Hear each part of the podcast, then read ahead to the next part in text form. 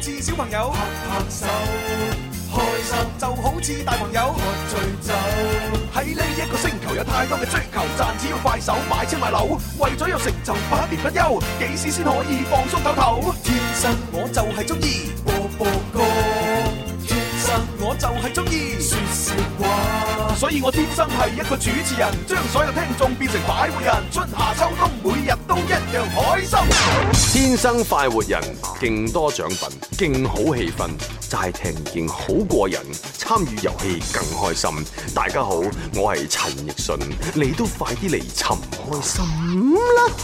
歡迎收聽《天生快活人》節目，去到星期四啊，咁啊，直播室有朱紅 Dạ, 啦。思思啦，蕭敬元、蕭公子，係啦，咁啊，我哋今日星期四啊有情牽一線嘅，咁啊第二第三 part 咧成粒鐘嘅時間咧都會玩呢樣嘢啦吓，咁啊各位朋友咧可以趁呢個時候就喺我哋微博、微信留言啦，係啊有啲咩情話、有啲祝福啊、咩問題啊，諸如此類，我哋幫你解決啦啊嚇甚至乎係唔關情感問題都冇所謂嘅。同我哋傾下偈都得㗎。冇問題。好似有朋友話我生日喎，最近咁啊，祝佢生日快樂啊，都可以留言落嚟係啊，嘅。又或者咧，哎呀，最近咧就雞眼發作啊，唔知點算啊，咁啊都可以發過嚟 噶。唉，我想講一個，今日真係感冒啊！哦琴日見完唐文龍，今日就感冒啦，咁令都佢非常之感冒。你唔好咁樣將啊唐文龍拖落水啦，係啊都唔關佢事嘅。真講到人哋好似鬼一樣啊唔係我真係鬼火咁靚仔啫，話咁佢。啊係嘅，咁啊每一隻鬼見到人之後都會病噶，係咁 咁樣樣 係嘛？喂，呢啲叫咩？接得陽氣多。啊係啊係啊係啊，傻到咧係啦，咁啊點都好啦吓，咁啊有病嘅快啲醫病吓，咁啊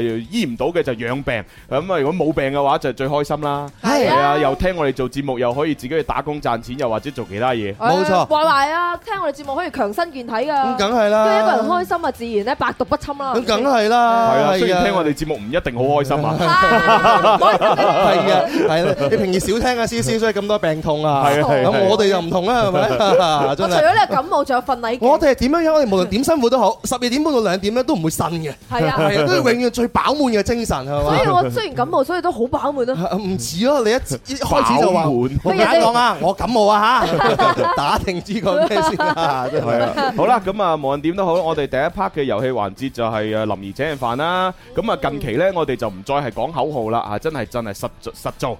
係實實做實做嘅意思就係好多餐券呢要送俾各位，咁 Yeah 啊就係我哋呢啲餐券呢，就喺勞動節假期去使用嘅。Ờ, 哦，誒喺四月二十八、二十九、三十號呢三日，再加埋五月一號啊，就係總共四日嘅時間，你就要將咧喺我哋節目攞到嘅餐券全部食晒佢，食唔晒就劈咗佢啦。食唔晒就請人食啦，唔好浪費。係，你得兩個選擇，一係劈咗佢，一係係咧啊暗啞底，自己攝住佢係咪啊？係啊係啊係因為你過期用唔到啊，係最啊主要係唉唉。就等於以前咧，有啲時候我成日都係嘅，即係去嗰啲咩超市買嘢又好，或者唔知點樣喺手機度攞嗰啲咁嘅 coupon 咧，ờ. 啊咁啊好多時候要夾擺到過期，啊到時喺過期三啊三年啊，過過期期三年三年啊，咪有撇佢啦。喂，你算 好啦，我試過啲護膚品擺喺度過期三年，我都唔知啊。唉，我最慘係咩咧？我阿媽好中意買水果啊㗎，點啊買埋晒蘋果啊、香蕉啊、橙啊咁樣。咁過期三日啊嘛唉，佢真係由過年嗰啲橙、嗰啲蘋果咧，擺到而家你知唔知道啊？擺到哦而家仲要唔係一個兩個啊，可能一可籮能啊！可能仲食得嘅喎。我唔知道，佢佢又唔發毛啊，犀利 喎，真點擺係。啊，大佬？佢就喺度擺住，佢又唔捨得食啊嘛！你知嗰啲老人家㗎 啦，成日就話誒擺下先啦，遲啲再食，遲啲再食，擺到而家你知唔知道啊？哇！咁啊喂，蕭若元過嚟，過嚟，過嚟。 我成個猴子咁喺我我邊度。想睇下你身上有冇標籤啊，睇下你有冇過期啊。 你唔好借啲嘢摸我，我同你 講真係啊！算啦，人哋咁 dry，你咪俾人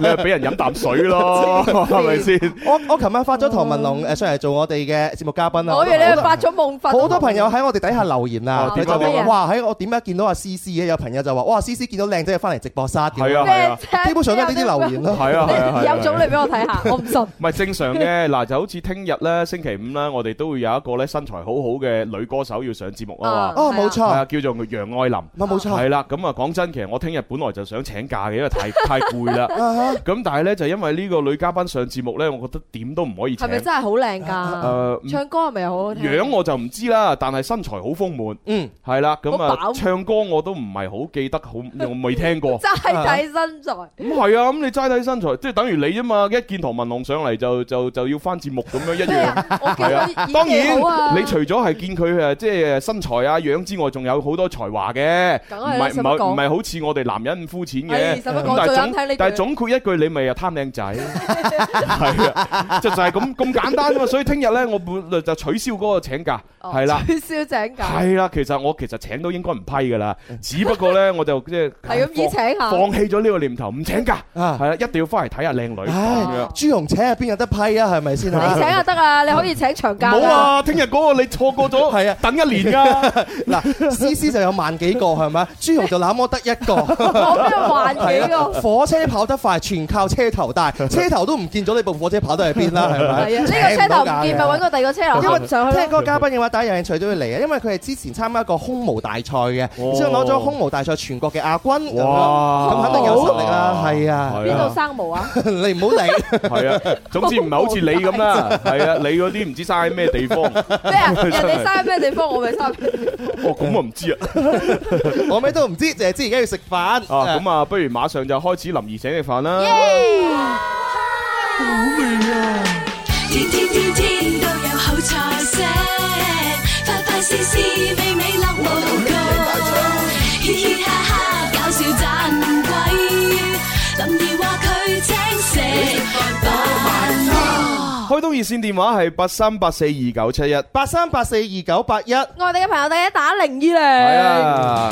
咁啊，打入嚟玩遊戲呢，就當然唔係就一一定塞橙誒一個塞呢個餐券俾你嘅。啊咁你話你中意橙金，或者你喺外地過唔到嚟廣州食嘢，都可以攞橙金嘅都。得嘅，係啊，咁啊，如果好似星媽咁樣，佢話：，嘿，食嘢同埋橙金我都唔志在啦，我就希望攞呢個牙線啫，係咪都可以？啊咁你話喂牙線我唔用啊，我用牙牙膏啊，誒都有，都有，就好似百貨商店咁樣，我哋係啊我。哋節目都算係咁啦，唔話得啦，係咪？系啊，咁如果你話喂我乜嘢都唔想要，我就係想見阿陳豪同埋徐子珊吓，好似呢個咁樣，啊咁你都可以攞我嘅。哋可以送俾 Ờ. 你。係，我想翻嚟直播室嘅時候咧，見到我哋嘅誒直播室嘅粉絲阿偉咁樣。哦，哦哦傻位啊嘛，拎拎張大報紙話要送俾我哋，佢話點解？因為咧裏邊有陳露同埋阿阿徐子珊，哦同你哋嘅活動咧都係同樣時間、同樣地點，哦我送俾你咁，多謝晒先嚇，啊多謝晒，多謝晒啊啊！但係其實我哋唔係好需要，我係感激佢啊，係啊感激感激係。喂，咁同埋呢，就我哋呢幾日一直喺度宣傳，我哋四月廿八同廿九號呢兩日就有誒三場活動嘛。啊啊好多朋友呢就話：，喂，你哋係一個電台節目係嘛？你哋齋一味用口講呢，記唔到啊！記唔到可唔可以有啲實際嘅嘢發出嚟俾我哋睇啊？咁你樣咪發咗咧？誒發發咗㗎啦。哦喺邊度睇到咧？琴日我哋天生發育人微信嘅嗰一條推文。咁呢就係講唐文龍啦，咁啊然之後呢，喺我哋嘅節目重溫嘅下邊呢，就發咗呢我三場活動嘅嗰張誒宣傳海報出嚟，嗯咁啊、有齊晒呢個時間、地點、誒、人物同埋嗰個活動嘅主題，係係啦，全部發晒出嚟。咁如果你話聽我哋節目嘅時候，哎呀一一味一輪嘴係咁講記唔清，咁你就可以呢，就係睇翻嗰一個推文，誒咁啊掂晒啦。係真就係咁係簡嚇單，我哋好貼心為大家服務，系啦，啊咁當然啦啊吓，有得睇我都要喺節目度講俾大家聽嗯噶。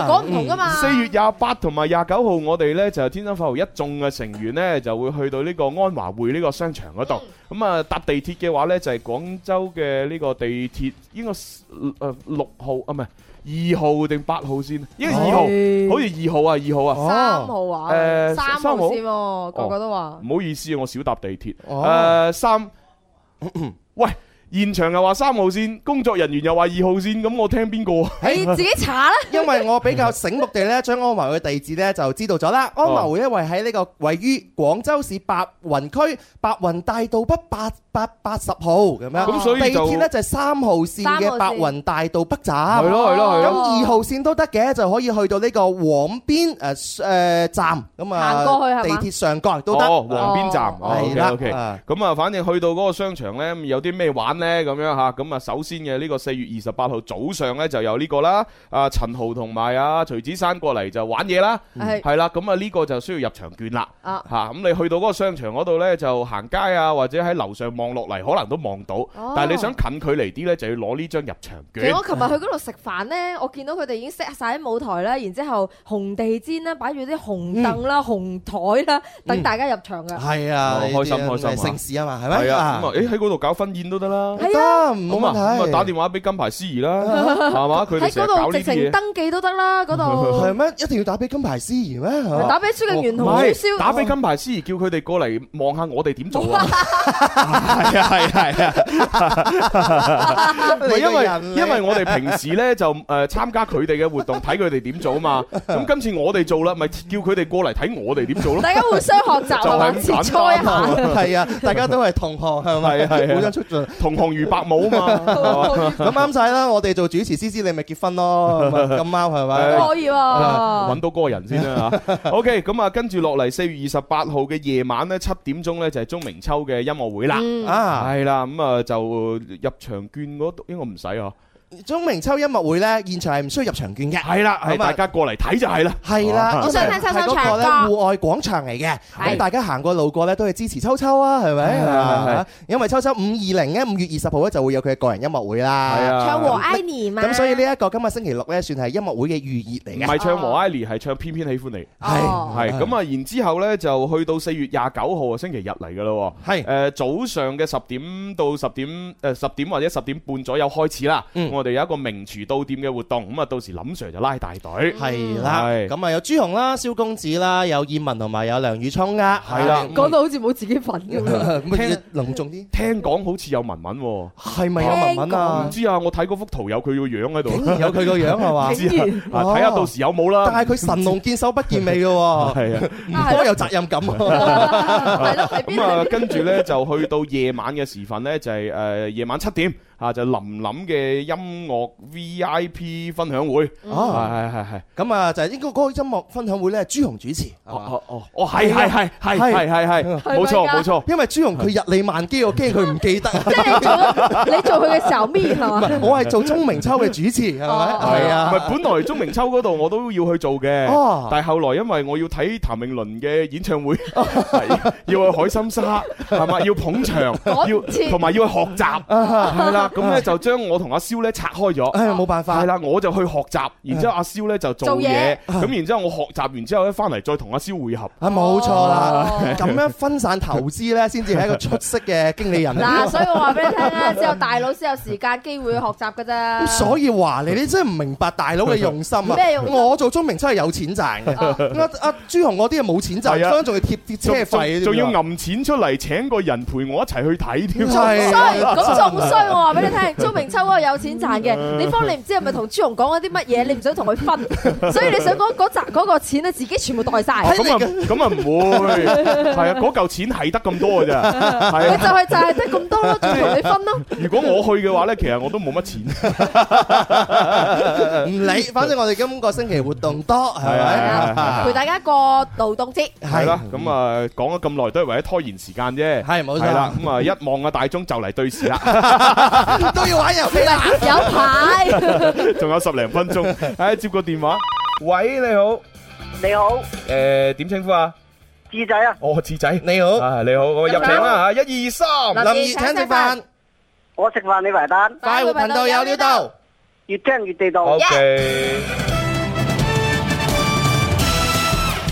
個智仔咁有智慧，唉，問啲複雜啲嘅啦。係啊，咁先睇得起你啊嘛。根據以往嘅勝率有啲危啦，唔緊要啦，反正難又係咁，易又係咁噶啦，係嘛求其抽一條就算。好啦，咁啊呢個題目呢個自然現象嘅問題嚇，誒呃落過暴雨之後，如果出嚟個太陽呢，佢嘅光線越強烈，啊，就越容易出現彩虹，咁咪啱定錯呢？哦即係大家都知道啦，即係彩虹形成嘅條件呢，第一就係誒最好就要落雨啦。咁當然係啊有啲噴水池都會見到彩虹嘅，係係啦。咁所以其實呢個自然現象裏邊冇噴水池呢，咁啊一定係要落雨嘅。啊咁啊落完雨之後呢，就必須係有個太陽要出嚟啦嗯。咁啊同埋以前有學過呢，仲有一啲其他嘅因素，咁我唔講得住啦。啊哦，咁我而家嘅問題呢，就問落咗暴雨過後。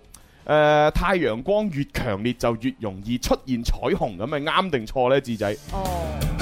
太陽出來了，呢個誒都係不外乎撞下啦啊 yes sir no sir 誒嗰啲，Lo Sir 啦， no sir 係咪？啊，係啱嘅。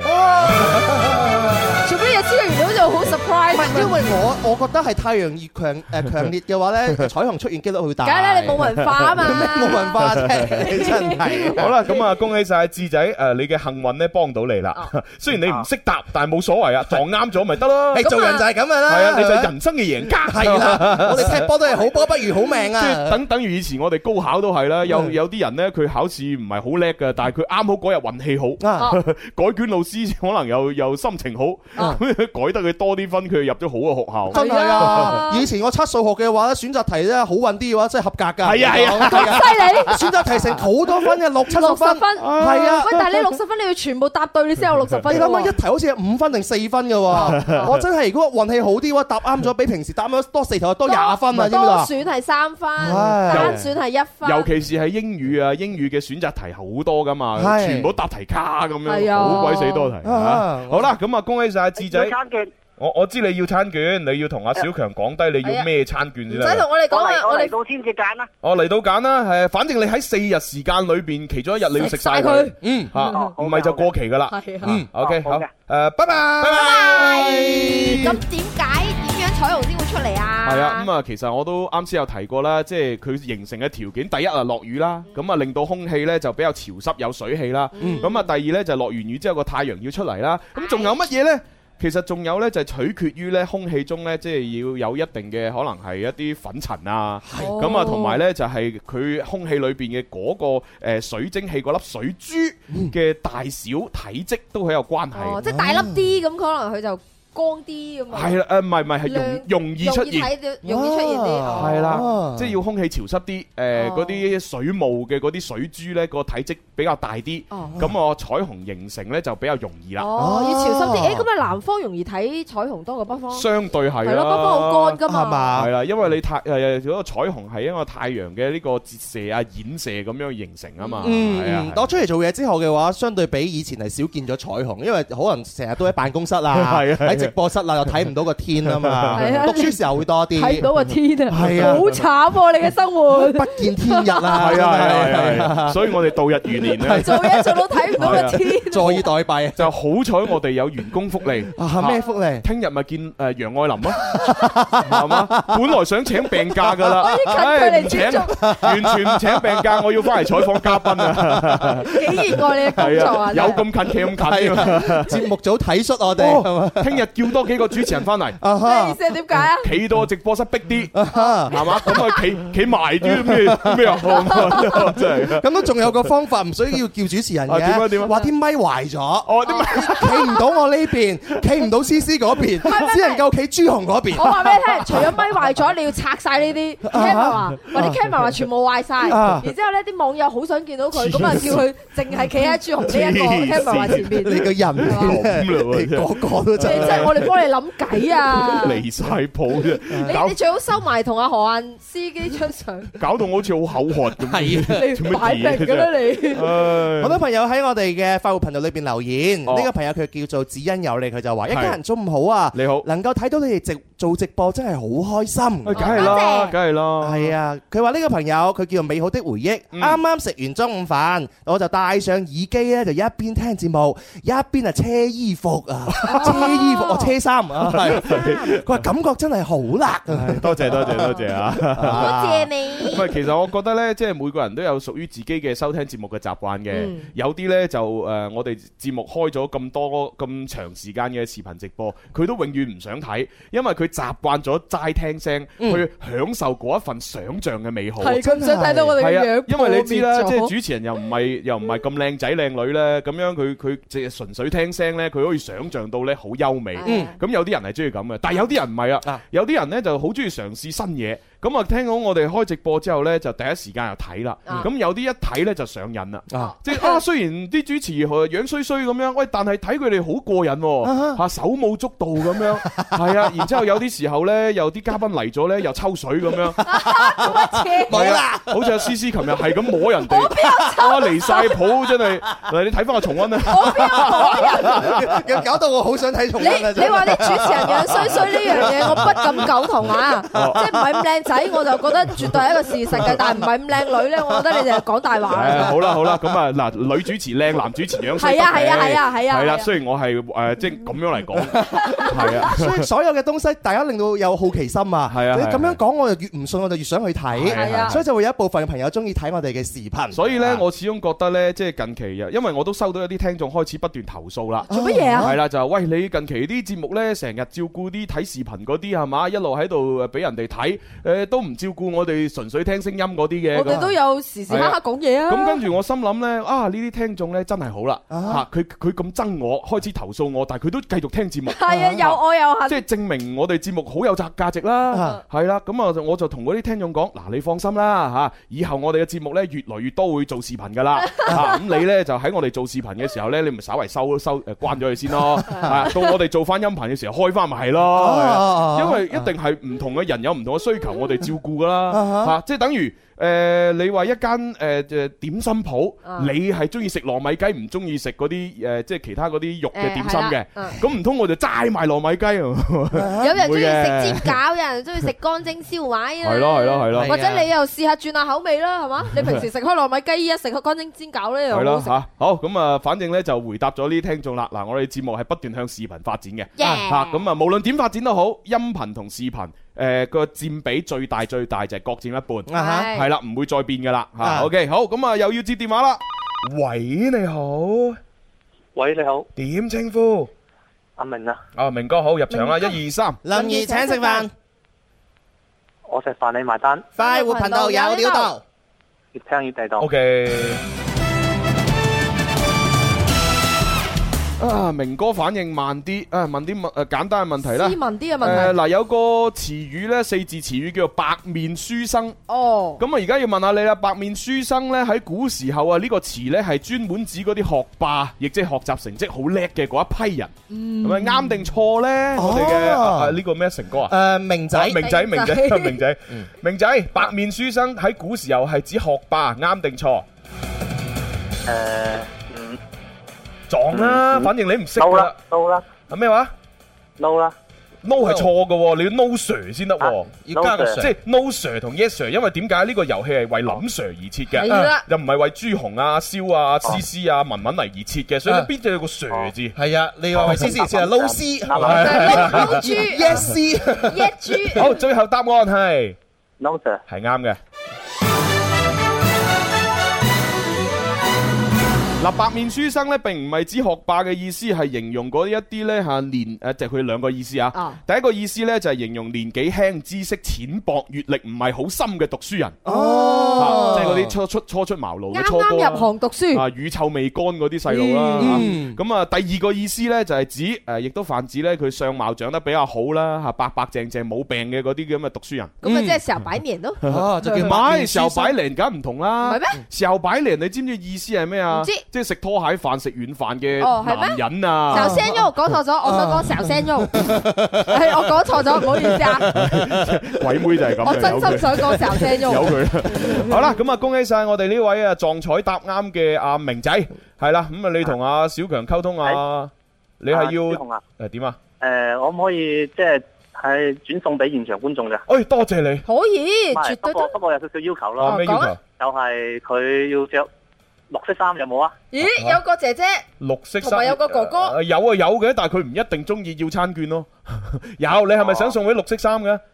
係啊係啊啊，好好好生活大點啲嘛。好好好，咁我幫你送俾綠色衫嘅啦。啊啊，如果佢要餐券就俾，如果要橙金啊俾，如果要牙膏啊俾，如果要牙線啊哇俾，如果咩都唔要，淨係要開心我都俾。啊，膝頭哥對上就係俾。係好多謝晒我哋好嘅啊好啊阿明哥仔啊， 係咁，拜拜。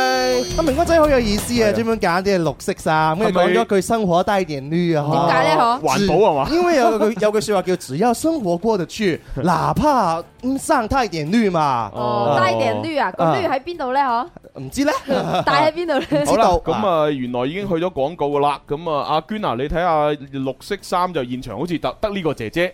咁你睇下佢想要咩，你就俾佢啦。如果佢話咩都唔要就唔要啦嚇。係，因為我哋要尊重人哋啊嘛，係啊係啊，我哋從來都唔會逼人哋嘅。梗係啦，係啊，唔唔似得嗰啲有啲父母咧，係嘛？成日話哎呀仔啊，着多件衫啦，明明佢都出晒汗啦，誒腳着多件衫啦，天氣凍嗰啊。啲叫怪獸家長。啊，係，我哋好體恤係咪啊我哋好體恤我有好體恤同理心，係係啦，咁啊有啲咧就話喂快啲嫁人啦咁樣嚇，啊咁佢明明都嫁唔出，又或者唔想嫁，咁你又要去嫁人，咁點嫁咧？係咪啊係係我哋唔會逼人嘅。唉，傻話。幾幾好啊我覺得真係，我我誒指桑罵槐嘅，哦，你以為我講緊你？冇乜你 à. 啊，蕭 敬元。 係咩？有咁嘅事？梗係 啦唉，我都係去下廣告飲啖茶食個包先。好，轉頭翻嚟情牽一線。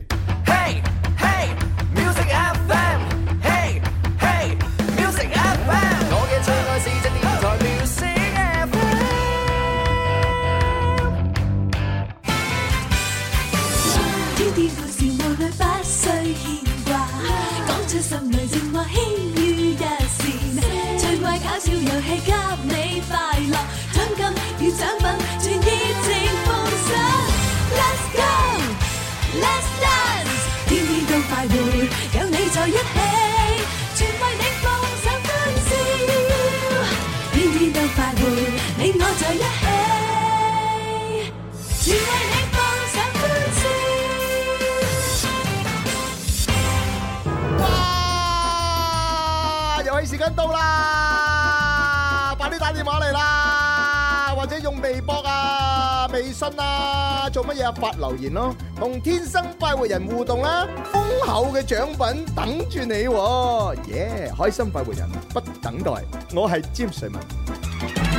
翻嚟第二部分《天生發育人》節目直播室嘅就有朱容啦。有思思，蕭敬元、蕭公子，係咁啊！啱先就玩咗少少遊戲呢，就送咗少少獎品出係去嚇。咁啊，但係呢，就好多嘅朋友未攞到，咁啊喺微博、微信上邊就又玩啦嚇。啊咁啊點玩呢？嚇？呢幾日都係噶啦。誒，如果你喺四月二十八號、二十九號、三十號、誒五月一號呢四日嘅時間，誒你有你可以嚟到廣州啦，又或者你本來喺廣州啦，你可以去到嗰個商場嗰度食嘢嘅話呢。嗯咁啊都歡迎大家喺我哋微博、微信留言呢，就係攞我手上嘅一啲餐券。嗯咁啊，包括係食羊肉粉嘅餐券啦，誒食天誒天津包子嘅餐券啦，嗯誒仲有呢個啊食青蛙啊，即係田雞啦嚇，嗯食田雞嘅餐券啦。咁啊，同埋呢，去到商場呢，仲有一個就係嗰個兒童遊樂場。係啦，咁啊，即係例如咩波波池啊，好正喎啊咩咩可樂蛇滑梯啊，諸如此類嘅嗰啲呢，咁啊俾亦小朋友都玩係啦，俾小朋誒小朋友玩嘅都有呢個啊入場券。嗯，咁咧就你可以喺我哋微博、微信留言寫明。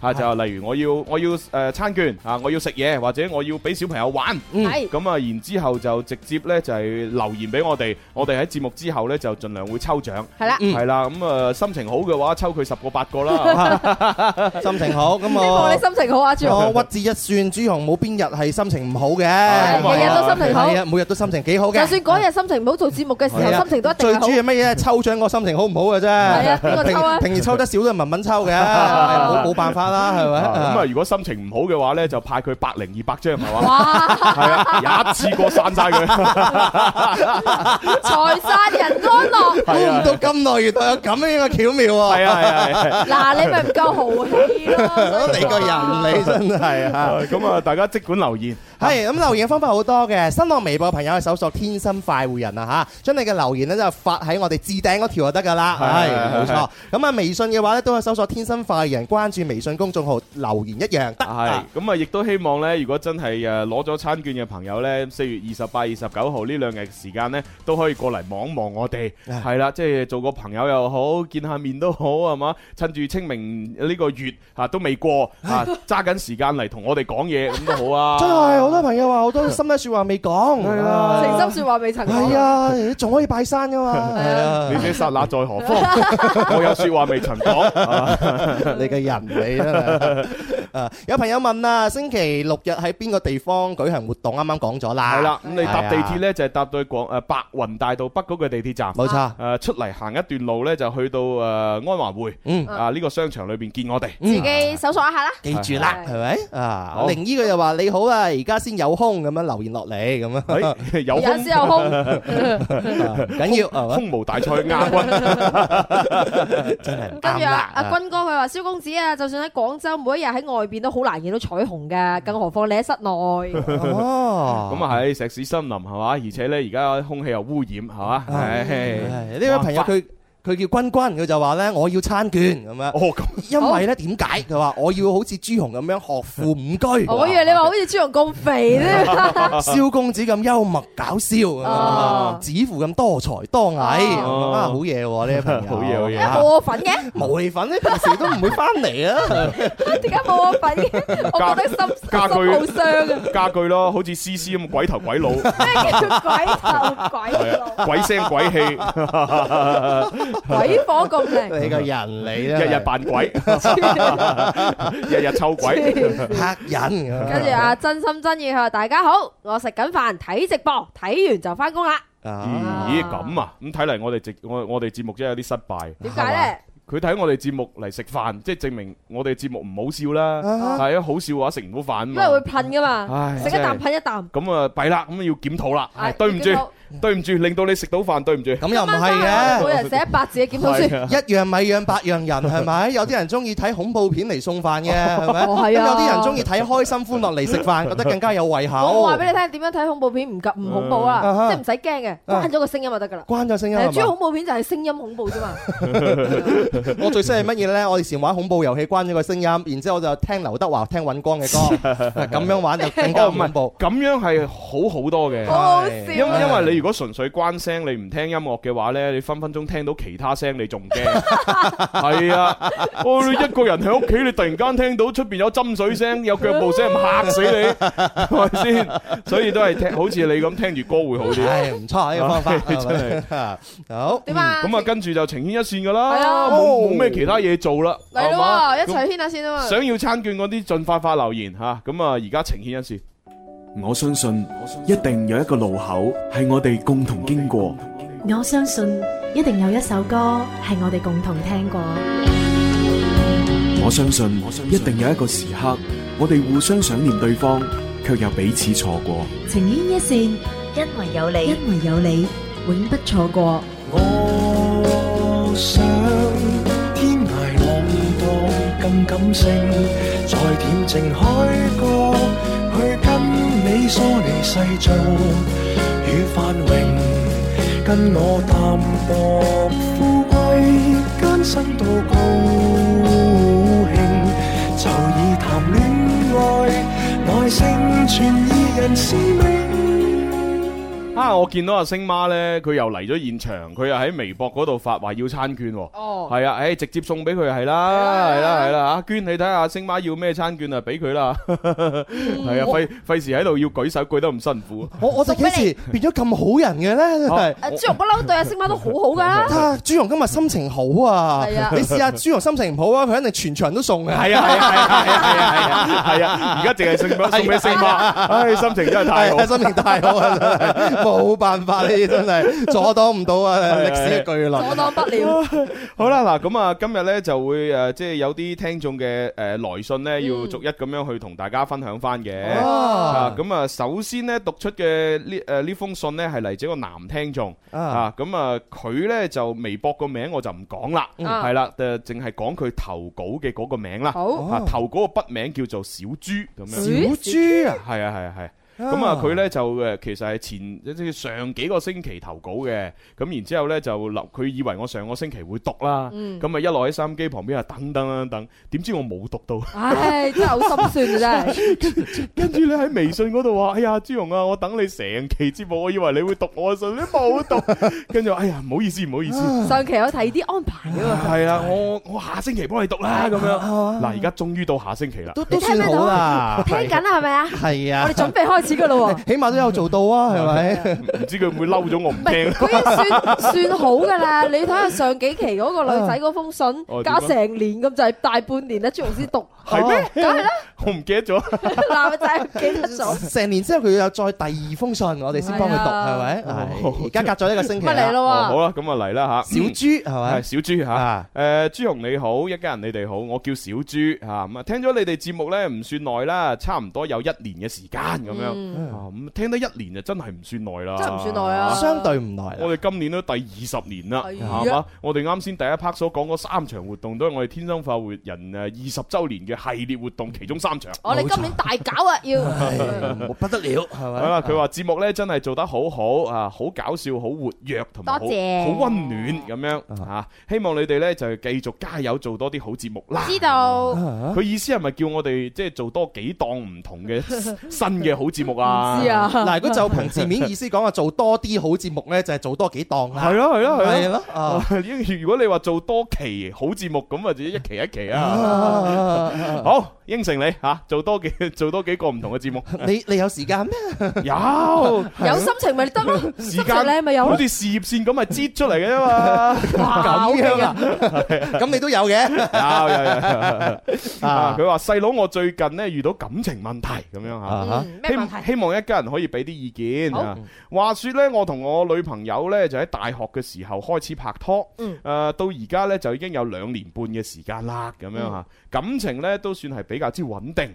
我呢，就係珠三角嘅 Z 市人，啊即係嗰個 Z 啊，哦。啊哦， Z 市人，咁我估就嗱誒一係就誒心誒中山啦，啊中一係就珠海啦，嗯一係就肇慶啦，係喎啊都都係呢個哇， Z 你諗都唔開到頭。嘅，都係熱嘅啫嘅喎。咁我對熱 嘅啫，我我對廣東熟悉啊嘛，啊哈邊次你邊次你對加拿大熟 悉，係嘛？你識講啊多倫多啊，啊咩蒙特利爾啊咁啊，呢啲我唔識講 啊。又俾你炒好啦，到，咁啊，支持人嘅呢位朋友然後咧啊，係咁啊，啊然之後女朋友咧係粵東嘅 S 市人。粵東嘅 S 市東喺邊度啊？嗱誒，如如果係講車牌嚟講，S 就係東莞啦，啊哈，但係應該唔係嘅。粵東，佢係粵東嘅話，我我估應該韶關韶關哦，韶關唔係叫粵西咩？吓，唔係吧？啊東東南吧？上北下南左西右東 啊，係嘛？啊唔知道咧啊呢樣嘢，喂，但係小強話俾我聽係粵北喎，好似係北喎，粵西有唔係粵東有咩 城市啊？唔 知啊，反正就係 S 市係反正 咪？ S 啊，係啦我唔理，我默認佢韶關。哎呀，是但啊，我哋只不過係有哦係個喎地理位置咁啊啊，。汕頭汕頭汕汕頭尾都咧。係啊，哦，又好似係喎啊。唔理啊，我認定佢守關嘅。誒，總之就異地啦吓。 係啦，啊原本咧係諗住咧畢業之後一齊留喺廣州發展嘅咁樣。啊哈哦，即係好多情侶都係嘅，嗯即係佢佢就喺揾個第三方嘅折衝，係嘛？既然我你我又唔係誒守關，我又誒唔係我你係守關，我係租鞋咁，誒我哋揾廣州啦，中間地方係，啊，就揾中間嚟定居喎。即係係佢哋會唔會因為大家都機緣巧合喺廣州讀書認識，應或該者係啊做嘢咁樣啦，係啦。佢話跟住呢誒原本留諗住留廣州發展，咁啊後來咧迫於壓力啊，咁啊選擇咗咧翻到女朋友嘅家鄉 S 市嗰度咧就發展。哦，都對女朋友幾好啊，喎。當佢守關 啊！啊咁啊，誒，即係誒，翻去守關咧，就打你女朋友嘅屋企嗰啲家族生意。我有咩打你女朋 友？哦，屋企啲即係生女家族生意，女朋友其實係好勁啦，即係嗯啊家族生意喎，即係叫做咩富家千金，係冇錯啊啦嘛有家族生意，就算賣豉油都家族生意嗯係啊，啦豉。油王噶可以做，真係犀利啊，梗係啊啊，！原因係咁嘅，女朋友呢當時呢就誒喺廣州嘅呢個某世界五百強嘅企業哇，裏邊實習。哦，實習，實習啊！勁 啊，都勁啦，都勁都勁 啊都勁啦。咁啊喺實習過程當中呢，哇，覺得呢個世界五百強嘅企業呢，工作強度實在太大啦，哦，接受唔到啊好鬼死辛苦。 ，hold 唔住啊，係咁啊，另一方面呢，就係我女朋友佢身體呢，其實都有少少一啲毛病嘅。哦，咁所以呢，就即係啊頂唔順呢種強度嘅工作哦咁樣吓，咁啊，唉你叫佢食啲咩白鳳丸啊、口服液啊嗰啲嘢嘛，咁快死，呢個後生我老咗點算啊？咁後生唉死。真係啊，先天不足你補補佢咩？啊而嘛，且佢係實習生咧，肯定乜嘢都懟晒俾佢做噶啦，笑老死實啊！實真啲。係而家網絡上邊有一紮人都話：，喂，主持人，粵東應該就係汕頭喎。成班主持人地理都係最差咁多咋？粵東有你 S 你最差啫， 我我所以我咪哋出聲。我哋起碼都講得出珠海、中山、 肇慶， 哇真係啊！人哋講得蒙特利爾，我唔理，總之我要當佢韶關。係是但啦其。實都唔係重點係咪？嘅重點佢哋係異地唔啊。係點解我要當佢韶關呢？因為以前我讀大學嘅時候，好多女同學都韶關嚟嘅，哦，係有啊冇暗戀對象？所以我就。有少少親切感。啊哈跟住 Dạ. 咧，啊！好啦，咁啊，反正呢就話女朋友呢太辛苦，頂唔順嗰個實習嘅工作，咁於是呢，女朋友嘅屋企人呢，就希望呢女誒呢個女仔可以翻到呢自己嘅城市呢，幫手打理自己嘅家族生意。嗯，咁所以呢，當時女朋友嘅屋企人呢，就建議啦，喂，既然你哋兩個都喺埋一齊，咁啦，你都過埋嚟我哋個城市發展啦，咁樣。樣。咁我當我自己當時呢，就覺誒、呃覺得誒呃點算好呢？啊係咪，有少少入罪嘅感覺啊？要如果 如果我唔過去誒佢屋企嗰個城市嘅話呢，咁我同我女朋友就異地戀噶咯喎。係啊，哇，異地戀囉分分囉鐘攣冇㗎喎。啦。啊，係啊，，好辛苦，咁哎啊呀，於是呢，就決定呢，跟埋女朋友呢，就過去佢屋企嗰度呢，就發展啦。啊，咁呢個男生都頗有勇氣嘅，係咪係咯係因為啊，咁而我女朋友呢，就放棄咗呢一間五百強嘅企業嘅 offer，哦然之後毅然決然就一齊去到 S 市工作。啊，幫人打工，不如喺自己 家度做千金， 係咪先？咁啊，人各有志嘅，有時啲嘢啊，咁人哋可能喺嗰個家族嘅生意裏邊又係從低做起呢，咁啊唔係一定係下下都千金嘅。係嚇啊跟住咧，嗯咁啊，跟住落嚟呢，喺呢個 S 市裏邊呢，我哋嘅日子過得平平無奇，不知不覺呢就過咗一年幾嘅時間啦。嗯咁、可能呢係我自己呢覺得離開父母呢太耐啦，咁啊再加上我父母呢慢慢變老啦，誒、每一次呢，當我翻到自己屋企或者係用微信呢同誒爹哋媽咪傾偈嘅時候呢，都會覺得哇佢哋好掛住我，誒、慢慢呢，我就覺得作為獨生子嘅我啊，如果日後啊誒、一直咁樣留喺呢個 S 市嗰度發展，而唔係翻到去父母身邊照顧佢哋嘅啲誒佢哋嘅話呢，係十分之唔孝順。嗯誒、呃其實呢，我都有向父母提出就係話，喂，不如我接你哋過嚟 S 市一齊住啊，係咁咯，幾樣。好啊咁。梗係唔好啦，因為呢就係、誒、呃語言啦、生活習慣啦、朋友圈啦都唔一樣啊，嗯咁、所以我父母呢就拒絕嚟 S 市同我一齊生活嚇、於是呢，我就有一個誒翻翻去 Z 市嗰度發展嘅念頭啦。咁樣哦，啊，咁我我默認佢中山啦。O K，啊，我就有翻到中山發展嘅念頭啊。我好 好奇咧，佢嘅父母咧，男方嘅父母，知唔知道係因為為咗女朋友咁樣？知啊梗係都知嘅啦係係嘛啊？OK 係啊係啊啊，誒，咁而家咧問題就嚟啦嚇。雖然呢，嚇呢個誒中山呢就係珠三角城市嚇，咁啊比起呢個韶關呢，就機會更多。嗯，係呢個我代自己吸上去啊我代入啫嚇但係呢，女朋友態度好明確啊，佢呢就係唔想跟我翻去呢個中山嗰度。哦，真係弊啦咁就。係啦，啊咁啊原因呢，就係佢亦都想留喺自己嘅家鄉呢，就照顧佢阿爸阿媽。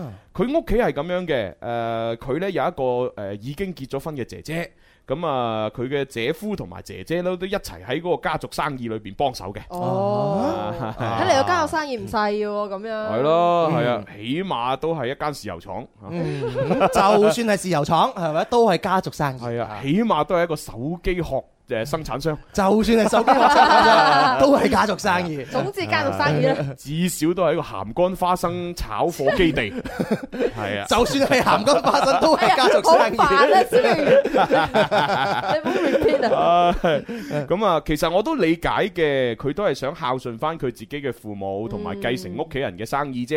呢啲全部都係人之常情啊。係啦，但係在於我自己嘅角度呢，咁我作為我父母唯一一粒仔，嗯我都好想盡翻我自己做仔嘅責任噶咁啊都係嘛。九代單傳嘅喎。唉，所以我而家呢，真係好糾結啊！啊啊，如果必須要二揀一，我應該點揀呢？應該點揀咧？點揀呢？啊當時呢，我就同父母誒、呃即係誒誒哦誒，當時誒、呃大學畢業嘅時候，我同父母商量過去女朋友嘅城市發展嘅嗰陣時呢，其實父母係好支持嘅。加油啊仔，支持你啊！係啊雖然而家我同阿阿爸阿媽傾偈嘅時候，佢哋口中所講都仍然係好支持，你都係繼續努力嘅。但係但係隨住時間嘅流逝呢，佢哋嘅諗法始終會動搖。啊，父母呢成日把口都叫我唔使擔心佢哋，唔使擔心㗎咁樣哦啊！以後呢，啊，你都係同你自己另一半過人世嘅啫啊！你想留喺邊個啊哦啊城市你自己決定啦嚇，唔緊要㗎，冇所謂㗎，唔使諗我哋㗎咁樣。但係我覺得佢哋口不對心咯。嗯，係啦，作為父母，何嘗唔想我翻到佢哋嘅身邊，同佢一齊生活呢？仲有啊，我阿爸媽呢已經呢就係誒催我結婚，同埋呢話想抱孫咁咪係咯。啊！我自己都有一個咁嘅念頭啦，嗯但係我女朋友就係唔想咁快。咁快畢咗業無耐，乜幾歲啊係咪？誒你計到啱條啱畢計到條數㗎，佢話大學喺埋一齊，啊，而家拍咗拖兩年幾。嗯，咁我就算計你嗯最老最老啊，嗯哼你都去到大四廿大四嘅時候，如果開始拍拖，啊廿咁而家等於而家畢業都係兩年半 Dạ, 啫，廿四廿五到啦，就係咁後生。係啊。差唔多啦。嗯反反正係未去到廿八廿九咁老啦，嗯啊哈，係嘛？嗯，咁啊，反正佢呢就話：，唉，誒，而家女朋友誒唔想咁快，但係我又唔想放棄呢段感情，嗯咁我應該點做呢？嗯唉，講到呢度，我開始有啲語無倫次啦，唉係咁先啦，啊一家人我應該點做？咁樣哦，呢位朋友叫阿小 朱，係係啊咪？點算？將佢嘅情感煩惱同我哋講 咗出嚟。系啦，小豬默認佢叫羅志祥啦，係啦，我哋默認咗韶關，係啦，而家咧就係中山中山羅志祥，係同同埋埋呢個韶關女朋友， 因為異地關係係咪？係啊係啊係啊，喺誒糾結可唔可以喺埋一 齊啊？點算？因為其實佢哋兩個都係第一，佢哋兩個都係屬於孝順父母。係咁啊，兩個都想翻去自己父母身邊照顧父母，咁無奈呢，就係一咁樣嘅話就會異地戀啦，係啊咁啊佢呢就唔知點揀而家，啊！如果唔異地戀嘅話呢佢自己又擔心 父母，父母又有少少思念佢，唉，有啲唔關啊。即係咪俾少少時間我哋主持人你都諗唔下？係主持人，我哋就唔使諗 嘅，係你要諗嘅啫。我係俾時間俾大家聽眾呢，就留言俾我哋。係咩？你唔使諗正嘅，你講嘢唔經大腦。思念是一種很酸的東 西咁啊，係啦，咁咁點算呢？嗱，大家可以聽完呢個誒佢嘅個案之後呢，就自己回憶下，佢喂，嘅個案有冇一啲朋友可能係經歷過咁嘅事情，冇錯或者有冇啲親戚係經歷過，又或者你自己係親誒經歷過嘅？係咁啊，你最後點樣解決？咁你都話俾我哋聽咯。係咯，微博、微信、快活頻道留言啦。啊係啊，係啊，係啊。送俾大家呢只歌《幸福之歌》。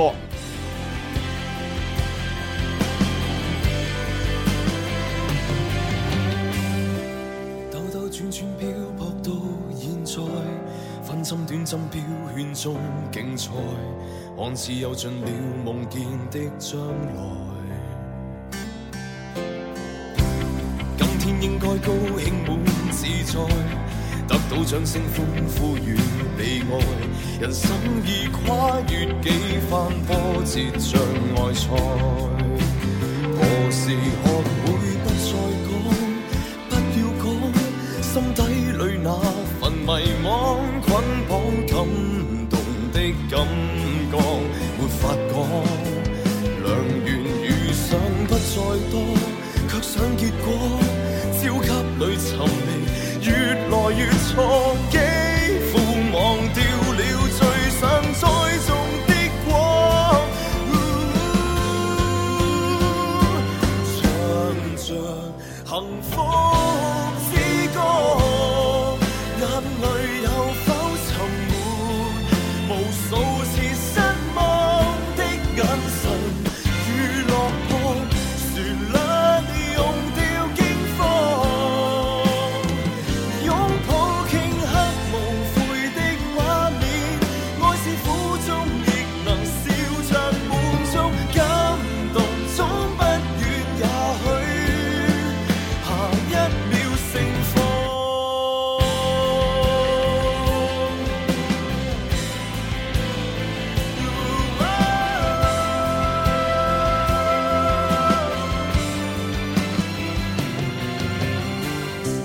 一生中幾多過客探訪，幾多數不清瘋癲錯過，世界每秒轉動，沒法勸阻。能幸福開心歡笑已稀罕，疲憊於攀登高峰找答案，窮一世心力換取一秒領略愛。從頭學過可以麼？你可以麼？開始這是年堂課，解開心頭的枷鎖，路更廣。隨緣遇到總感更多。好啦，聽住呢首歌嘅時候呢，都要提一個同大家講翻吓，水晶防曬噴霧音樂先鋒榜樂曬樂快活啊！呢、一個榮耀盛典呢，我哋將喺五月十九號晚呢，廣州天河體育館呢就去舉辦啦。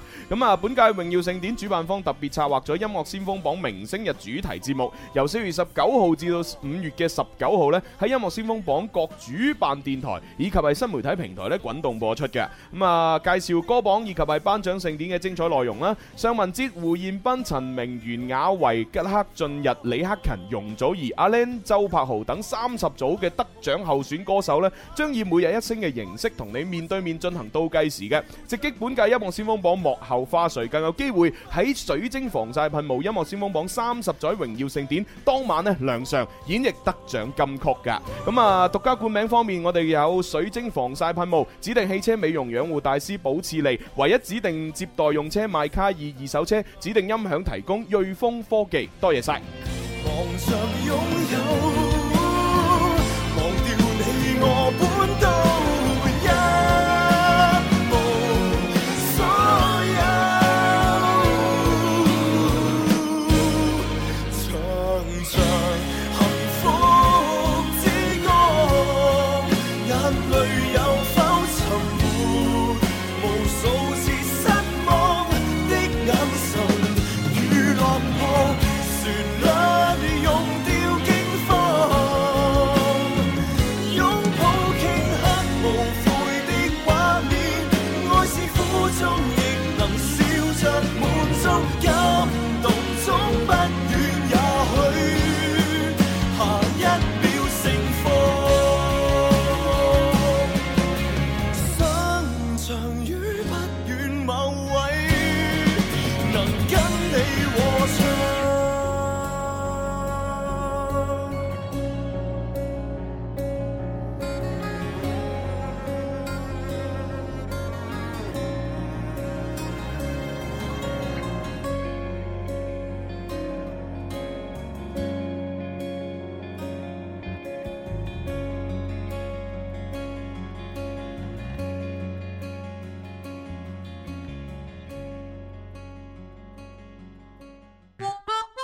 天生快活人，哇、大家好，我係側田。天生快活人，開心快活是一天沒有傷感，開心快活是一屋溫暖愛心，開心向自由前行，開心就是幸福的人，是你的選擇。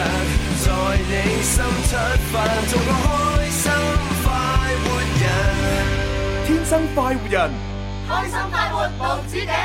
歡迎翻嚟第三部分《天生發育人》節目直播室啊，繼續有朱容啦，有詩詩啦，有蕭敬元蕭公子，係系啦，咁啊好多啲聽眾咧不斷喺度即係留言咧，就係講我哋啱先讀嗰封來信。啊，冇錯，好多唔同嘅評論，嗯 啊尤其是最緊要咧就係爭論緊嗰個地區 啊，係啊，真係啦，大家對呢個地區都好關心啊啊！啊啊啊呢個咩徐棟就話粵東係潮汕地區啊，係啊，跟住咧另外呢個咧就話誒韶關啊挨住湖南，點可以係粵東咧咁樣啊？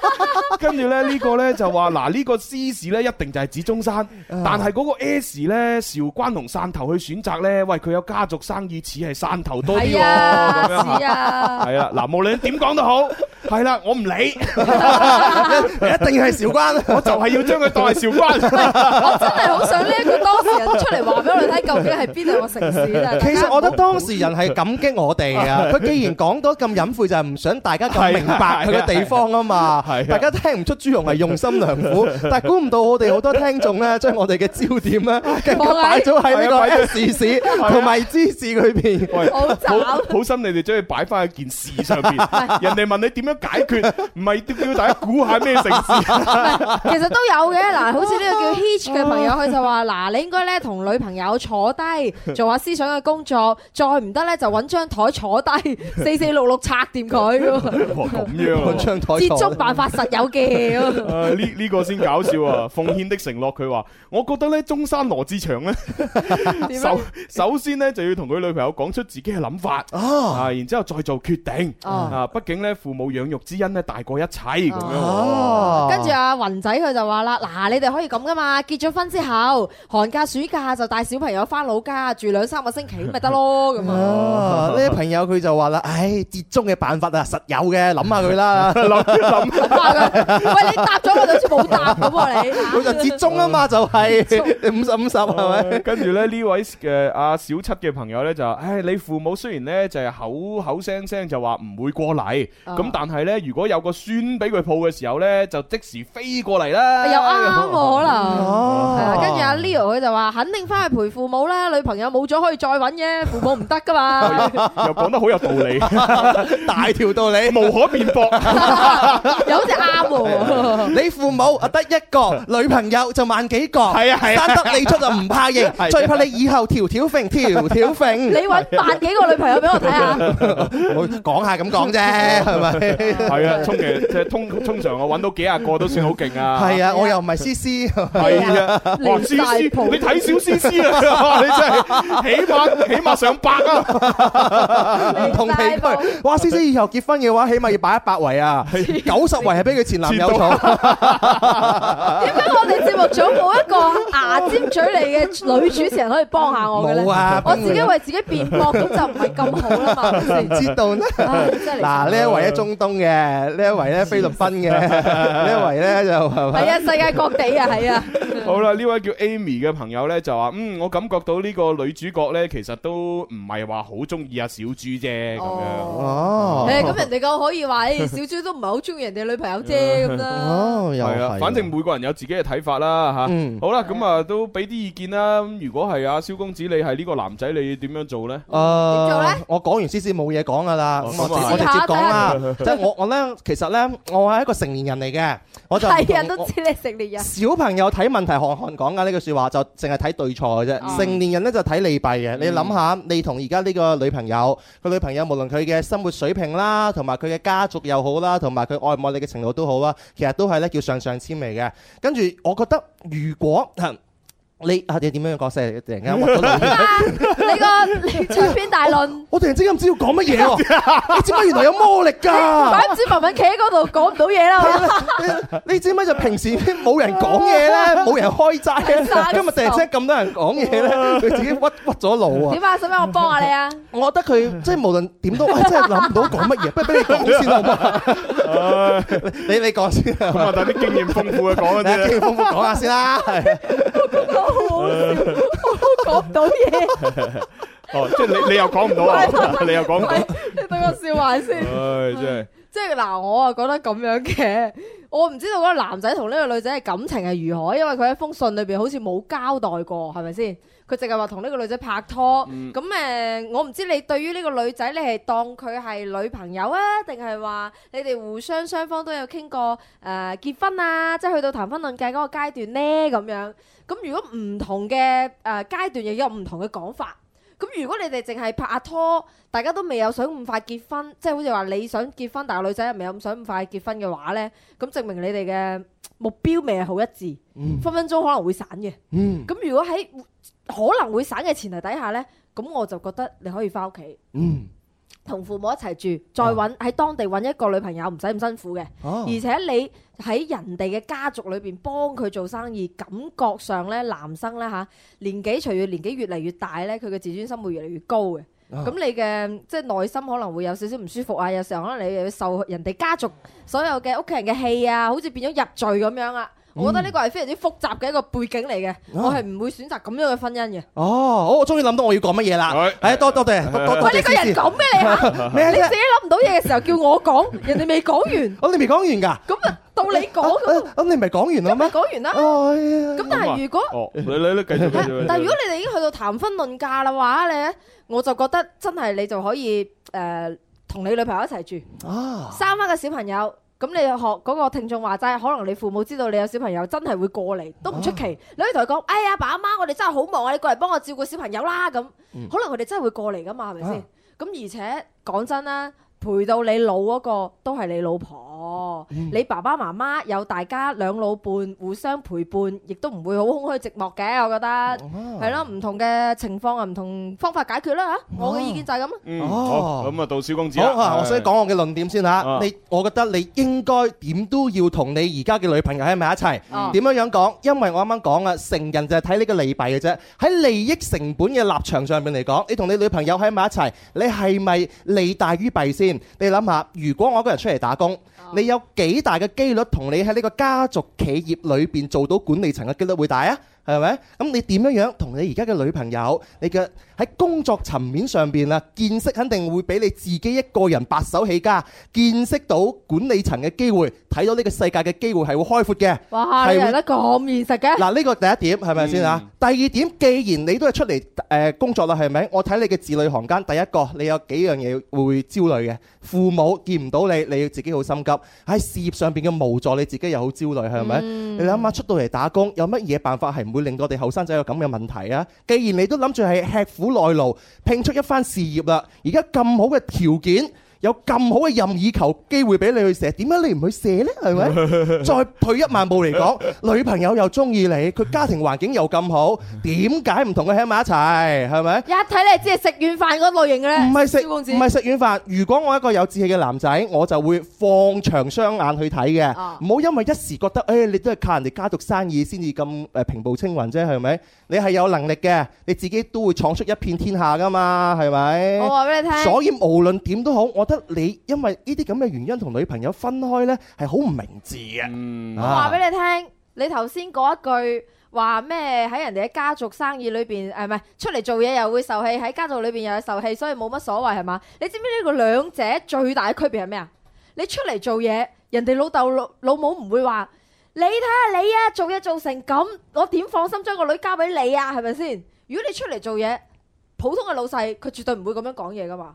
但哦係，父如果係喺人哋家族生意裏邊，分分鐘人哋可能係咁樣講嘢咧，好傷到你嘅自尊心嘅。一個人要成功呢，俾人哋一句兩句呢就打窒咗你嘅話，你點會成功啊？係咪？嗯我就喺呢、個嗱喺呢個無論你喺咁多方面利益又好啊，你還是你自己事業上邊要更加向上都好啊。你同呢個家族生意有關係有工作嘅話，你成功機會係會大好多噶嘛。除非呢個男嘅好強啦，嗯，好啦，好咁啊到你啊就都發表完意見啦。咁我呢，就誒，即係我始終覺得唔好諗到啲問題太複雜。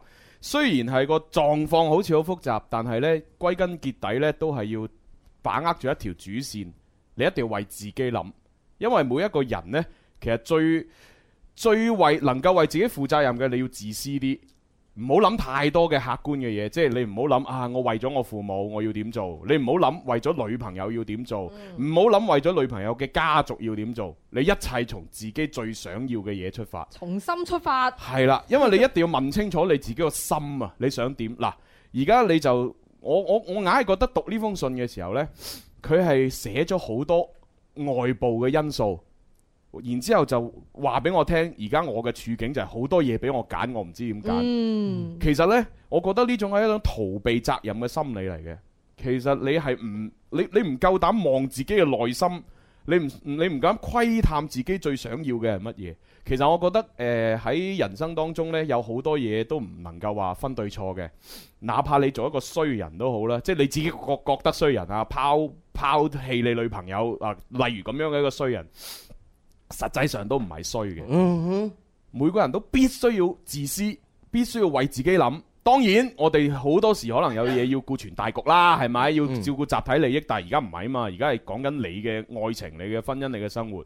我覺得你問清楚自己先。第一，你喺誒、呃你女朋友嘅嗰個城市裏邊生活同埋工作得開唔開心先？嗯呢個係首要嘅。我哋都唔知。即係我哪怕你同你女朋友係親密又好，或者有有嗌交又好，或者點都好，你你撇開呢啲所有嘅嘢，你喺嗰個城市你自己生活得開唔開心先？嗯，我就感覺到佢應該唔開心，係啊，嗯因為提第一佢提到話咩喺嗰個城市生活得平平無奇，嗯呢四個字足以證明佢係一個佢想有有精彩嘅生活，啊佢想放眼世界，但係喺呢個小城市裏邊係滿足唔到佢。係即係我覺得呢個已經係一個好重要嘅，你要問清楚內心，你呢個城市裏邊生活，你開唔開心先？嗯咁其次呢，就係、你攞你父母擺出嚟話佢哋好掛，佢哋口硬心軟，佢哋其實好掛住你。但係佢都唔誒叫你唔使掛咁樣。我覺得係第一誒、呃你諗翻你係咪離開咗你父母之後，你覺得好孤獨先？嗯，又或者你係咪真係覺得好內疚先？如果你諗清楚呢啲呢啲問題之後，我覺得唔需要外人教你點做，你自己知道點做㗎啦。嗯，係啊，哇！呢啲咪勁 啦，所以話你啊，你個人你喂，不過大家我各抒己喂，我話俾你見係啊咪聽，我睇得出一樣嘢嘅，我好肯定呢樣嘢嘅，就係你唔夠愛你女朋友，你女朋友亦都唔夠愛你，哈啊哈因為愛情呢啲嘢係令人可以變成白痴啦，誒係嘛誒零智商啦，同埋啊同埋就係即係可能唔愛都係一個原因就啦。唔第夠愛第啦第二個就係嗯其實你哋兩個係唔同步嘅。嗯，咁至於未來過多兩三年會唔會同步呢、個唔知嚇，因為未來嘢冇人知。但係此時此刻你哋唔同步，因為你話已經想結婚生仔，但係你女朋友唔想，淨係呢一件事，我覺得你哋已經冇得勉強啦。同埋我覺得你女朋友應該係會比佢強嗰啲人嚟 嘅，唔知呢？我聽得出覺得係啊嗯。我覺得佢係太後生啦，先廿零歲係咪？我哋啲經驗真係經驗之談嚟㗎。所以我話俾你聽唉你你自私咗先，我我我俾個建議你，你快啲用自私嘅方式諗咗自己先。咩唔好諗女朋友，唔好諗將來個仔女，唔好諗你阿爸阿媽，諗咗自己先。我話俾你聽，如果你真係足夠愛對方嘅話，你係會放棄晒所有嘢，都好希望可以同到佢一齊。咁又唔係啊好咁樣教人睇下哋。思思用自己過來人嘅身份係，咪？唔係咩？我覺得呢個真實噶嘛係咩？係未啊經歷到唔代表呢個唔存在噶。咁你係咪對每一個男朋友都咁講使啊？乜 講？所以咪而家咪咁咯，而家咪吓咪一咩地咯。 嗱，無論點都好啦，誒，反正每個主持人嘅意見，我覺得你都可以揀一個你自己最啱聽作嘅。為參考㗎咋，最誒，重要都係你自己嘅咋。反正做咗決定以後有啲乜嘢誒後悔嘅，誒你就 係啦，有啲咩後悔嘅你先至再講啦。其係實唔冇緊要錯，啊，你仲咁後生係咪先？嗯，大把機會。其實每個人心中都有個稱嘅，係咪？嗯我係始終我哋講咁多都好，都係俾一個建議俾你啫。係係係嗱，建議真係有方方面面啦，嚇有唔同嘅呢個方向。咁最終嘅結果都係你自己去把控啦。係咯唔同人有啊唔同嘅選擇啦，所以點解每個人嘅命運都唔一樣啦？就係因為我哋有自由選擇權。所以我建議你自私呢，就係以後萬一後悔，你唔會怪任何一個人，你只會怪你自己啫。 Yeah，咁就係最好嘅一件事。啊，我覺得聽完呢一句，覺得幾好。因為一個人成熟嘅表現就應該係啊，咁樣因為好多人都成日一失敗咗，佢一係就怨自己父母，可能唉、你當年做乜要咁；一係就怨我啲員工點解咁差；一係啊就怨我老細點解咁差；嗯一嗯係就怨我另一半點解成日拖累我。但係佢從來都唔會怨自己嘅喎，嗯因為條路係你自己揀噶嘛。嗯只不過當年你係用咗其他人作為借口，唉、冇辦法啦，佢叫我咁，我唯有咁啦。嗯咁而家唔得啦，你又賴翻呢條友，哇咁咪唔啱咯。係啊，嗯嗱，朱容之所以可以講出咁大家都咁認同嘅意見係點解呢？可以體現到兩樣嘢， 一就係朱容人生嘅閲歷非常之豐 啊富，二就係我仲係好後生，所以我唔知唔識講呢啲咁嘅嘢。你你講第一點都勉強到乜嘢嘅，咁第二點嗰啲就算擺邊個你都係講唔到啲咁嘅嘢㗎啦。 後生呢同幼 稚呢就有啲唔同嘅。 好啦，咁啊呢件事就過咗去啦嚇。阿阿小豬希望啊誒中山 羅志柱祥，羅志祥希望你諗清楚諗清楚。好，諗清楚嚇。啊，我啊揸緊時間又要讀下一啊，封來仲有一信。個啊，哦，第二封第係二封來信呢，佢其實寫咗兩次俾我嘅。哦，啊第一次呢就係你做咩唔讀呢？誒，因為太多人寫過嚟。嗯佢第一次寫呢，就係應該係誒四月初嘅時候。嗯佢就寫咗一篇好長嘅文章呢，就發去我嘅微信。咁但係呢，我見佢啲文筆係寫到好凌亂嘅，嗯可能知想當講乜？可能佢心裏當時心裏邊都好亂啦，嗯所以就寫得好混雜咁樣。我都哇用好長時間去整理，我先啊誒體會到裏邊嘅意思。咁然之後到四月中嘅時候，佢又寫一次俾我，就唔係發微信啦，發微博。 啊咁呢次呢，相對嚟講呢條線呢就清晰好多啦，啊，同埋佢刪減咗好多情節 啊。哦幾好！啊，係係啊係係啊係啊嗱，所以聽聽眾眾們，你哋想我哋讀你嘅來信呢，記得要寫完之後檢查 一下。即係個邏輯最緊要順啲咯，係嚇啦，文好筆啦。好啲。咁呢位朋友我就唔讀佢名啦，因為我怕即係係啦，嗯佢化名啊，化名小龍，小龍嗯，小龍嚇，誒、啊我就開始讀啦。誒女聽眾嚟嘅，誒、你好啊，朱紅，聽咗你哋兩年幾嘅節目呢，先至知道原來你哋呢仲可以幫人哋解決情感問題咁哇，樣真。係後知後覺 啊你。啊誒、我呢係為咗感情嘅事呢寫誒、呃信俾你嘅，唔知道點樣去表達嚇。咁啊，上年嘅年頭呢，我就呃相睇。然之後呢，我同誒、呃相睇嘅呢個男男人呢，嚇、即係就大家都覺得呢各個方面都好適合。嗯誒、而我嘅父母呢，又好中意喎。嗯咁於是我哋日日就見面啦嗯嚇。咁啊，呢個男士呢，對我都好細心啊。嗯，所以三個月之後，我哋就領證啦。哇！屎嗱，相睇三個月，啊跟住就一齊領結婚證啦。啊， 咁呢個速度都可以叫做話閃婚㗎啦，閃到唔閃添啊！嗱，不過領一證啫嚇，但係未結婚㗎嚇。啊即成係個證唔係佢嗯結法婚律上結咗婚，但係實際上未結啊嘛。即係係咩有啲咁樣樣㗎？即係我哋我哋嘅習俗，即係我哋呢邊，即係有好多地方都係你未一日未擺酒，你一日喺都可以攞利是。你嘅名義上都未結婚㗎，哦，咁樣你㗎即係法律上結咗婚咁嘅啫，咩係啊，你實際上都未入我我屋企門口，哦，咁呢啲有佢哋嘅標準係係啊咪？係啊係啊喺法律嘅標準，佢已經係夫妻啦。係啦係咪跟住啊 啊好咁啊，跟住呢就係誒誒領咗證啦吓，咁啊誒三睇下先啊，領咗證三個月就領證啦。哦喺呢半年嘅時間裏邊呢，就誒、呃我檢查出呢就有病。哦係啦，咁啊係咩病呢？其實呢，我就佢喺上一封信有提到第就係呢個癲癇啊，哦啊就係發羊吊，哦，啊俗稱嘅發羊吊，癲癇係咪冇得醫㗎？抽筋啊有有得醫，有得醫誒㗎。但係唔係個個都得，即係佢佢一個百分比嘅。哦如果我冇記錯呢，好似係話百分之好似百分之至少百分之七十五嘅人，哦好似都係醫到嘅。哦，咁都幾大啊個機率。啊，但係佢啊係百分之七十五係會有好轉。哦如果你徹底醫好，好似係得百分之五十，哦徹底嘅百分之五十即係一半一半。啊哦有啲人啊，可能長期食藥，唔一定有，唔一定清味啦。哦咁樣嘅。跟住呢 O K 啊誒睇下先嚇，發現咗有病咁樣誒，啊呃跟住呢，就誒、呃而呢個男人呢，亦都願意就俾錢我睇病嗯誒，啊同埋呢，佢就話只要呢個病唔俾佢父母知道就冇問題啦，啊點解？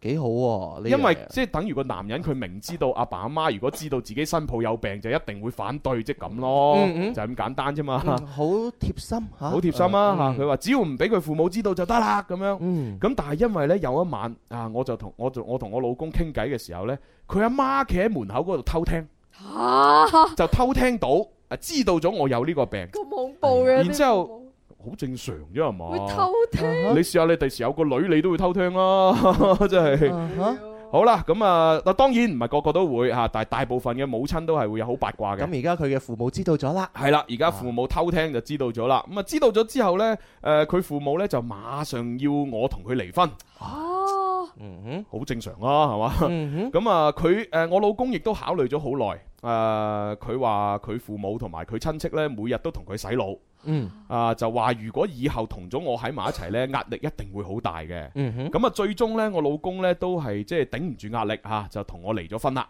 嗯佢就話佢阿媽呢，第一次喺佢面前喊啊，其實我好難受啊，我帶住呢個病去離婚咁樣嚇。嗯本來佢父母唔知道我有呢個病嘅時候呢，都已經開始同我哋喺度傾禮金啊，點樣娶我過門噶啦。嗯但係當佢哋一知道我有病之後呢，佢阿媽唔單止要佢同我離婚啊，仲馬上呢要整開我嘅戶口。哦啊，即係當時已經完，因為哦當時佢簽紙領證嘅時候，個戶口就順帶就過咗去男方屋企，哦應該就係咁啦。哦，啊，咁所以呢，而家呢就話要誒、呃即係誒、呃整開佢戶嗯口嚇。啊真係慘咁啊，因為如果呢，即係唔整開我嘅戶口呢，第時佢個仔再同其他女人結婚嘅時候，見到仲有前妻個戶口喺度呢，就好尷尬啦咁哦樣。咁以後誒個老婆肯定有意見啦，係咪先？嗯咁所以呢，佢阿媽亦都要誒，即係整開我戶口之餘呢，亦都叫誒我老公呢，就喂我前夫啦嚇，我前夫呢，將我所有嘅一切，例如微信啊、電話啊，全部刪晒。咁啊，大家聽落係咪覺得好衰啊？哦，但係係正常嘅喎。誒，如果企喺 係正常喎，你企你企喺男人嘅角，即係男家嘅角度係正常嘅喎。佢希望自己個仔係嘅咯未來嘅幸福，係咯，所以佢就覺得要做呢啲嘅決定啦。雖然佢真係好衰，係咪？嗯即係喺我哋即係正常人嘅道德觀念嚟道德觀念講，嗯哇！就做人渣咁樣。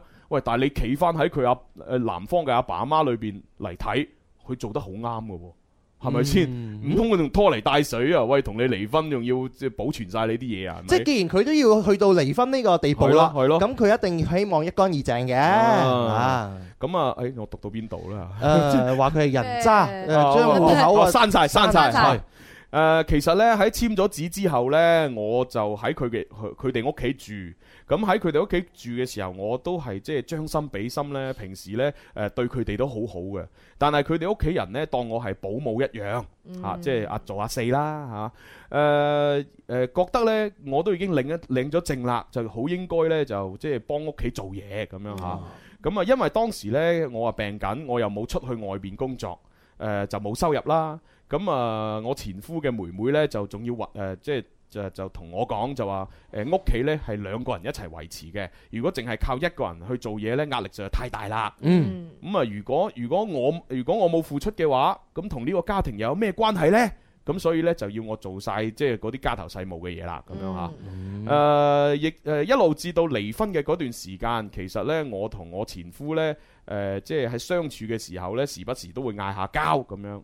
我一直都以為呢，佢本誒、呃自己係一個好有主見嘅男人，但係後來先知道呢，原來呢，佢係一個媽爆男咁樣，媽寶男嗯啱啱即係想係啊誒事事聽父母咁啦。啊，好嗱，而家準備要交咪俾潘多拉啦。嗯，咁我哋交完咪之後，就再用少少時間喺快活頻道嘅呢個直播裏邊讀埋呢封信。係啦，好啊咁而家我哋係嘅啦聽眾朋友可以將誒誒佢哋嘅專注度翻到快活頻道嗰度。係啊係啊，咁當然誒，如果你中意聽潘多拉嘅話，就繼續誒鎖定音樂之聲聽潘多拉音樂盒啦。啊係啦，嗯可唔可以兩部一齊聽咧？誒可以嘅，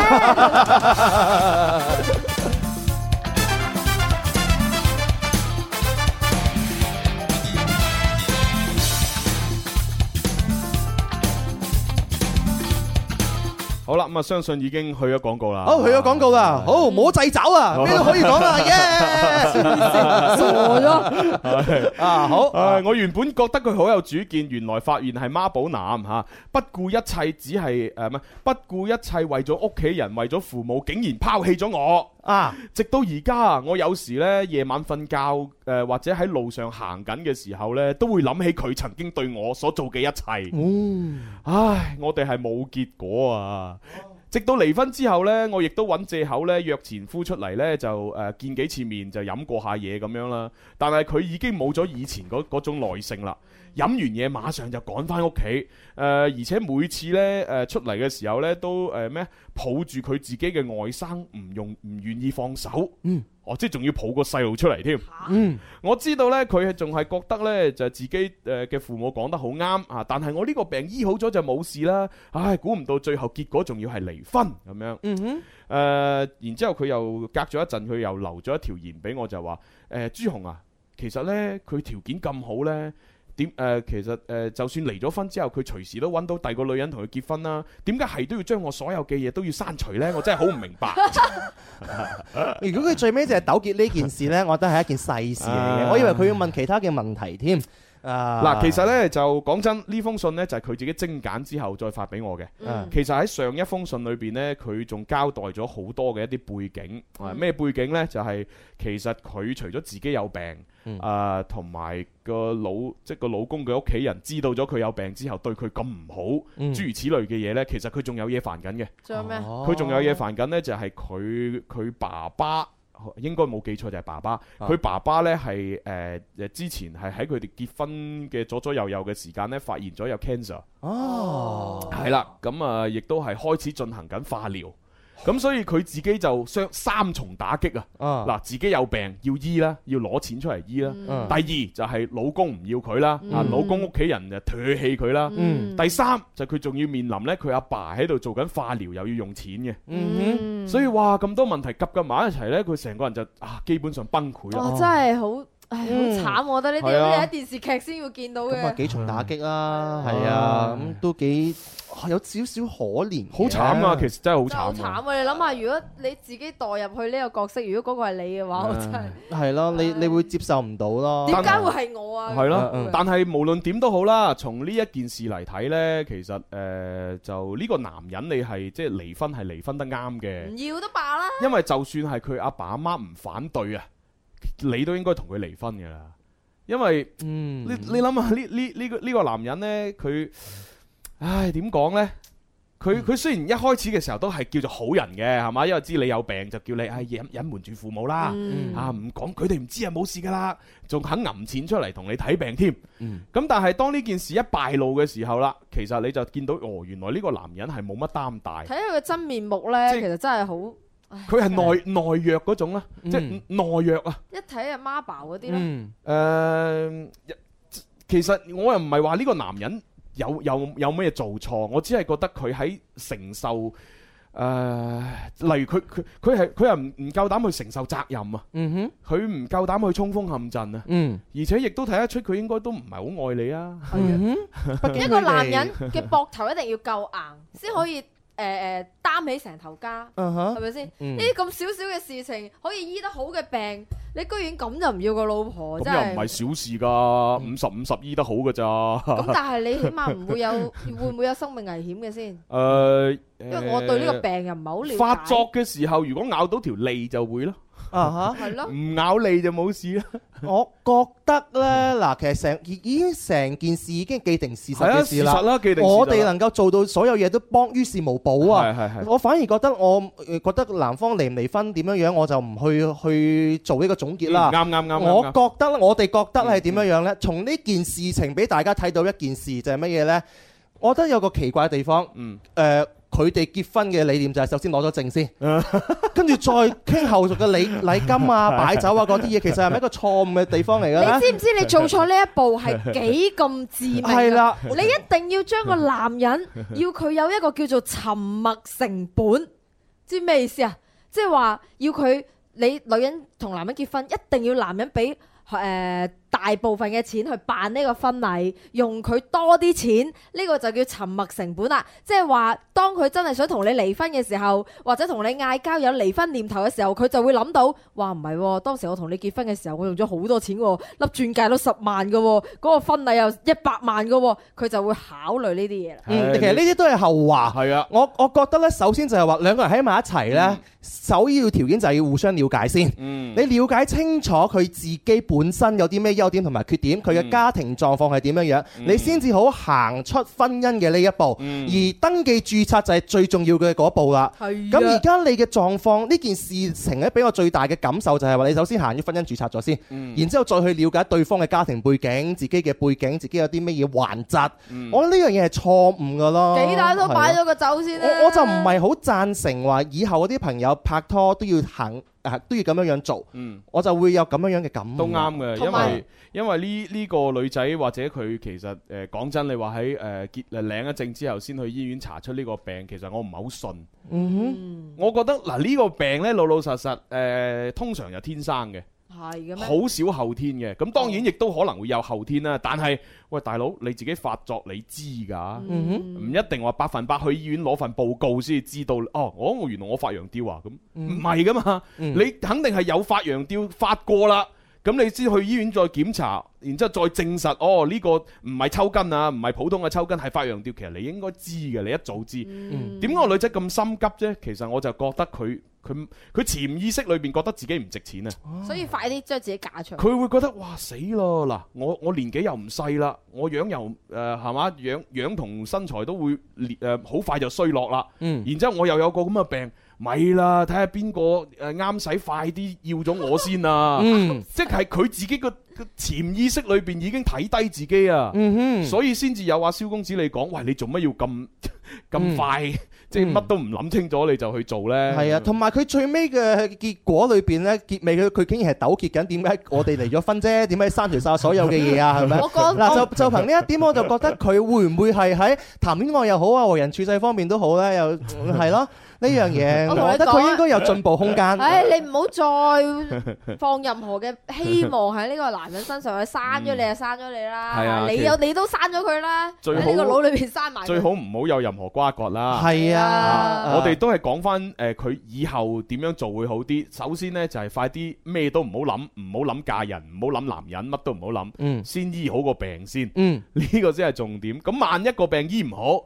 你都要希望睇下點樣令到佢轉為一個誒個誒發作越嚟越少嗯嘅一個咁樣嘅狀態，嗯因為係得嘅，嗯只要長期食住藥呢，可以就減少佢嘅發作㗎啦。嗯嗯嗯，好啦，咁你當你處理好自己之後呢，你先至慢慢去誒、呃即係擴闊自己嘅生活圈啦，識多啲唔同嘅人啦。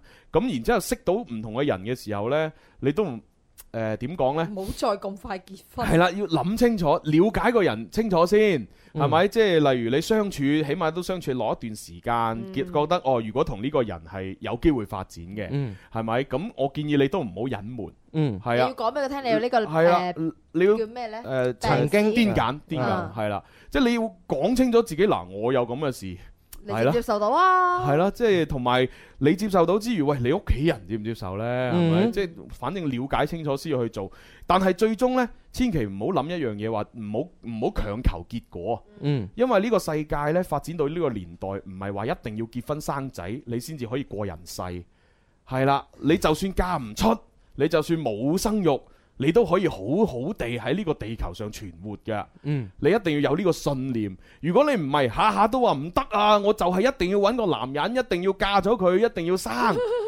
人生先圓滿。係啦。咁你有可能呢，你呢一世都可能冇辦法做到，都唔出奇嘅。嗯所以千祈唔好太過強求呢件事誒，咯。仲有一樣嘢好重要啊！其實我真係唔係好建議咧，結咗婚之後同大家嘅父母一齊住嘅啫。係嘛？好多好多有另外一個話題嚟㗎係啊另啦，外一個話題另外一個話題另外一㗎個話啦題啊。跟住最後再退一萬步嚟講啊，嗯祝福佢早日康復先係啦。係係冇咯錯冇錯啊而家冇錯講乜嘢都係假 㗎啦，既成事實嗰啲嘢再講都冇用，係咪係係？係而家不如就養足你嘅精神，係咪？注意休息，保持健康。同埋你多啲將精力放喺自己身上之餘，仲放放埋喺父母父母身上啦，因為你爹係咯哋你都話有 cancer 啦，係咯，係啊，你不如多多啲照顧佢好過啦。係係啊，係啦，所以祝福佢啦，祝福呢位朋友，係咪？男人呢啲嘢有佢有啊有冇啊冇。係啊，算吧啦，係啊，冇所謂啫。咪就係啊我哋都係啊，女人呢啲有有冇冇，我諗隨乜緣，嘢啫？係唉，你睇嗱，燕文都唔翻嚟啦，啊係嘛？我哋都冇怨過任何嘢，我幾時有怨過係咪？咪？真哦係唉，係啊，好彩聽日仲有希望，就係靠聽日嘅希望係楊咪？愛琳啊，明天有希望。好，聽日嘅話有嘉賓係咪？今日節目哇，咁我哋加鐘咗好多啦，係啊加班 啦係啊嗯好啦，咁啊就同我時間，聽日十二點半再玩啦。好 OK，多謝晒大家噶，拜拜。曾害怕跌到谷底裏會永不翻身，曾被當作笑話取笑，你卻很關心。